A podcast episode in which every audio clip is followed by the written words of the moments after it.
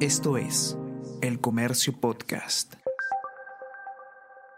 Desde el 2006, cuando todavía no se repartían los balones de oro como caramelos y pasaban tanto tiempo en el Cofiur, las figuritas Panini de Lionel Messi y Cristiano Ronaldo crecieron en precio a la velocidad de su marcha en el campo, donde más que correr se deslizan. Todos íbamos a preguntarnos dónde estuvimos cuando jugaron su primer mundial, qué ropa teníamos, si estábamos enamorados o con el corazón destruido. La vida es eso que pasa entre mundial y mundial, sin duda, pero también lo que ocurre en las transformaciones de los rostros de estos superhombres. Hoy ya se sabe, es un signo de los nuevos tiempos. El pasado cotiza como nunca y mirar el álbum de fotos de sus logros mayores con selección, la Copa América en Brasil que ganó Messi con Argentina, o el liderazgo notable de CR7 en Portugal y sus cinco balones de oro, nos obligan a pensar si estamos preparados para que el fútbol, sin ellos, vuelva a ser un deporte solo de seres humanos, no de extraterrestres. Esto es Jugamos como nunca el podcast de historias deportivas del comercio. Para Piqué, de primera para juega para Rakitic, Rakitic para Messi, Messi se va a meter al área, puede armar lío, se metió, golazo por Dios, me levanto y me voy, nada para ver, damas y caballeros, apagamos todo, que se cierre la radio, se cierre la cadena, que no haya más fútbol, sencillamente espectacular, ¿para qué lo voy a gritar si no salgo de mi asombro? Lo que acaba de hacer Messi no es de fútbol, no es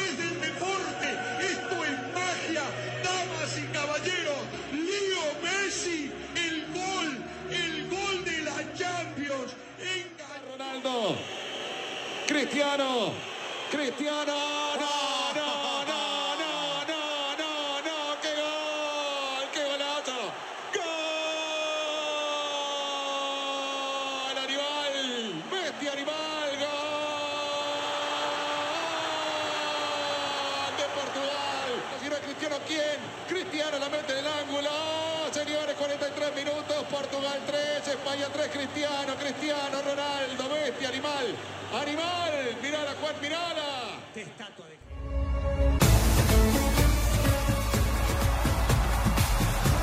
Jugamos como nunca. Edición Qatar 2022. Cuando estos dos aparecieron por primera vez, comenzaron las comparaciones. Que si es más parecido a Aymar o al burrito Ortega, mientras que para el otro se decía que jamás iba a alcanzar a Figo. Pero ellos a lo suyo. Convertir, deleitar, hacer magia semana a semana. Uno con el talento innato e inherente en sí mismo y el otro con esfuerzo, disciplina y constancia. ¿Que son muy diferentes? Sí, pero también muy parecidos. Ambos, siempre, siempre quisieron ser los mejores. Y lo lograron. Este no es un episodio de Jugamos como nunca para comparar o confrontarlos. Tampoco para hablar de estadísticas y de los fríos números. Este es un episodio para decir gracias. Y aunque la cita mundialista recién comienza, cada día que pasa es un día menos para Cristiano y para Messi, el portugués de 37, el argentino de 35 y lo que muy probablemente será The Last Dance. Y sí, por un lado no vemos la hora de que llegue y por el otro está el, el cagazo de querer que no vaya bien. ¿Es el último? Sí, seguramente sí. Quem vai decidir o meu futuro sou eu, mais ninguém. Se me apetecer jogar mais, eu jogo. Se me apetecer não jogar mais, não jogo. Quem manda sou eu, ponto final. Miguelón, este es un episodio de Jugamos para empezar a extrañarlos. Yo te propongo algo. Más que compararlos, tratemos de encontrar similitudes entre los dos, dueños de una era que ha quedado grabada como ninguna en YouTube, Facebook, Twitter y ahora TikTok. Sabemos qué almuerzan los domingos, quiénes son sus amigos, qué calzoncillos usan. ¿Qué hizo que estos dos monstruos reinen durante tanto tiempo en el fútbol moderno? Creo que esta definición ayuda a ir resolviendo la pregunta. En agosto del año pasado, cuando aún soñábamos con ir a Qatar, ocurrió lo impensado. Lionel Messi desplazó al segundo lugar en las búsquedas mundiales por Internet a palabras como coronavirus o COVID, e incluso a milagros desesperados como vacuna. Es el fanatismo, la esquizofrenia y los millones de euros que inspira el hombre que a los nueve años se pinchaba agujas con hormonas para crecer. El querido Jorge Barraza me escribió hace poco para entristecernos juntos por lo que se viene. Decía, Leo no es un jugador, son cuatro dentro de ese breve envase. La seriedad competitiva de Alfredo Di Stéfano, el sentido del gol de Pelé, la habilidad extrema de Maradona y la inteligencia superior de Bocini. Ahora te hablo de Cristiano. Es un varón de oro. Futbolistas como él resumen a sus países o sirven para definir una época. Cruyff es el fútbol total, Pelé los setentas, Maradona la argentinidad. Cristiano es YouTube, es decir, es eternidad. No hay un futbolista en el mundo que represente tanto a una cultura futbolística como Cristiano al Madrid, pese a que ya no está. Ni Sergio Ramos en su momento, ni Raúl González hace poco. Si Di Stéfano fue el crack que imponía la moda y mandaba en el campo para ganar cinco Copas de Europa consecutivas en los años 50, Cristiano Ronaldo es hoy el modelo perfecto al que uno le busca errores y no se le encuentran. Los científicos le llamarían máquina.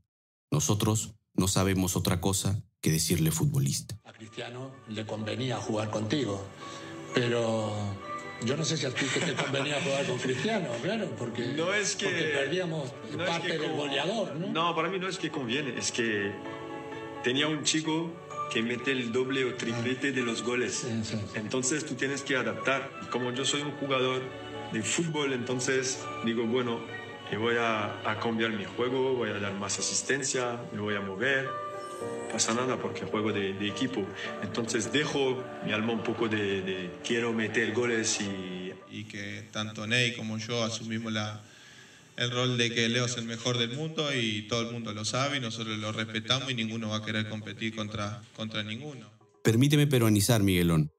Durante 36 años, y a propósito del retiro del diamante Julio César Uribe, de César Cueto, de José Velázquez o de Teófilo Cubillas, esa masoquista mitad del Perú a la que todavía le gustaba el fútbol blanquirrojo sin mundiales, tuvo que dedicarse a sintonizar los partidos de selecciones extranjeras y allí encontrar a sus nuevos héroes. Primero moviendo la antena de conejo, luego buscando en una web, hoy en una app.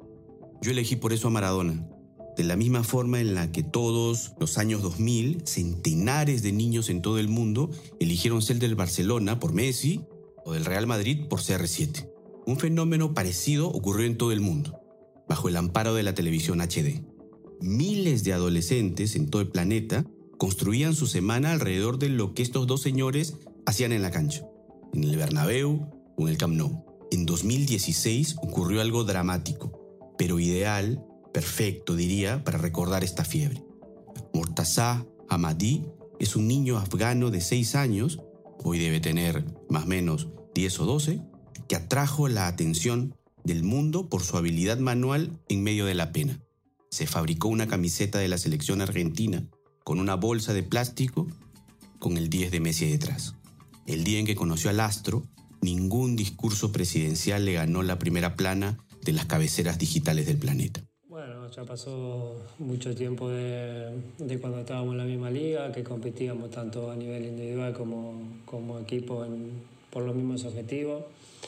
Fue una etapa muy, muy hermosa, creo que, que para nosotros como para la gente también, que lo disfrutó muchísimo y, y es un lindo, un lindo recuerdo que va a quedar para, para la historia del fútbol, creo.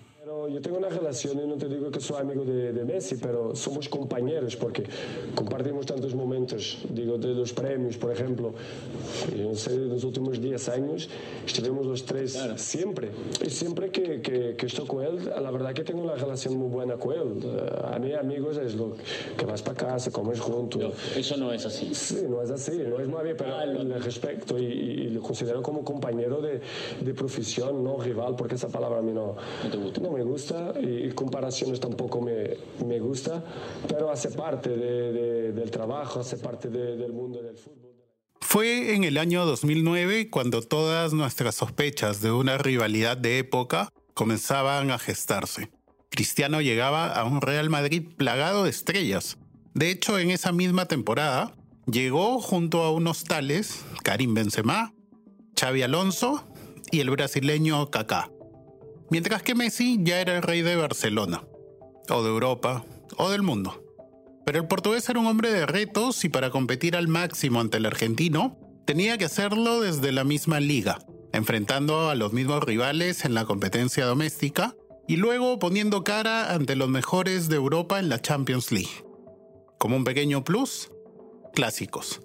Barcelona versus Real Madrid en la Liga, Real Madrid versus Barcelona en la Copa del Rey y más clásicos, en amistosos y otra vez hasta en Europa. Cualquier lugar e instancia era bueno para verse las caras. Casi como ver un estreno mundial admirado y aclamado por todos en el cine, pero desde nuestros televisores y en la comodidad de nuestra casa. Hicieron que lo extraordinario, lo épico y lo mágico fuese normal. Cambiaron todo y lo cambiaron para siempre.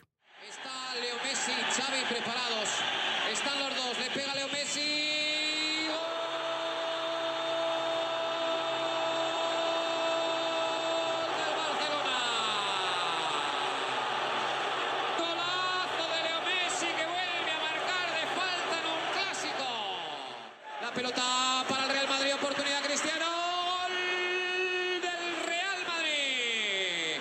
También va a dar que hablar esta. El gol de Cristiano Ronaldo que empata el partido. 2-2 en el marcador. 2 de Leo Messi, 2 de Cristiano Ronaldo. Se queja Andrés Iniesta. Toda la semana he tratado de encontrar una respuesta y solo se me ocurre dejar una teoría. Existe gente que deja vacíos, que nadie más ocupa y cuyas voces, gestos, miradas, uno trata luego de encontrar en otras personas, quizá más prescindible. ¿Qué va a pasar con nuestra vida, con la vida de los hinchas del fútbol, cuando Lionel Messi y Cristiano Ronaldo dejen de jugar los mundiales? Vamos a buscar, me parece, la geométrica definición de la pulga en algún otro pibe argentino, o medir el salto de algún nuevo delantero tipo Haaland versus el que tenía Cristiano, ahora con alguna app. Va a ser una intensa búsqueda tipo Indiana Jones. Mateo, mi hijo, tiene 10 años y anoche me preguntaba si Messi y Cristiano van a salir en el Panini del Mundial 2026, al que iremos con su abuelo. No supe qué decirle. Si tocase hablar de herederos, hay dos que llaman a la puerta, desde hace algunos años. Kylian Mbappé y Erling Haaland, uno de Francia, el otro de Noruega. Uno ya es campeón del mundo, mientras que el otro no estará en Qatar 2022. El francés, que soñaba con ser cristiano, pero juega con Messi, y el noruego que enfrenta en la liga inglesa al portugués, en una actualidad no muy buena.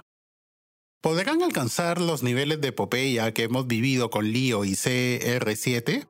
Hay un tipo loco que veía ahora en las noticias que agarró su bicicleta en Buenos Aires, cruzó Chile, subió por Perú y por alguna extraña razón, a partir de la fuerza de sus piernas, ha llegado a Qatar.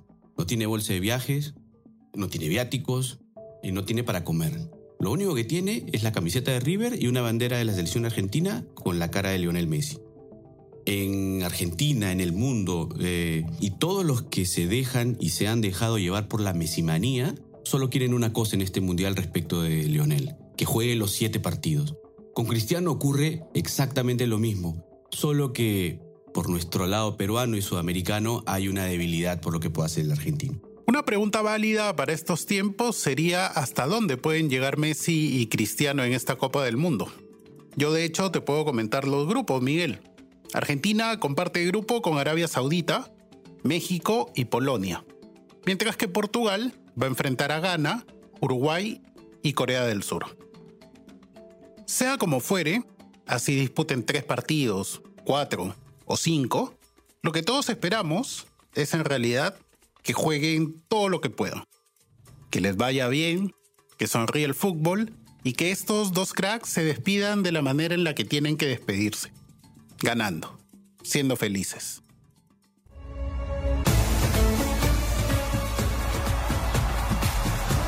Jugamos como nunca. Edición Qatar 2022. Kylian Mbappé es el protagonista del próximo episodio de Jugamos como nunca, el podcast de historias deportivas del comercio. Y como adelanto, un jugador danés que volvió de la muerte para jugar la Copa del Mundo. Christian Eriksen también será parte de Jugamos como nunca, edición Qatar 2022. Es el protagonista del próximo episodio de Jugamos como nunca, donde nos encontraremos para hablar de este crack francés. El Comercio Podcast.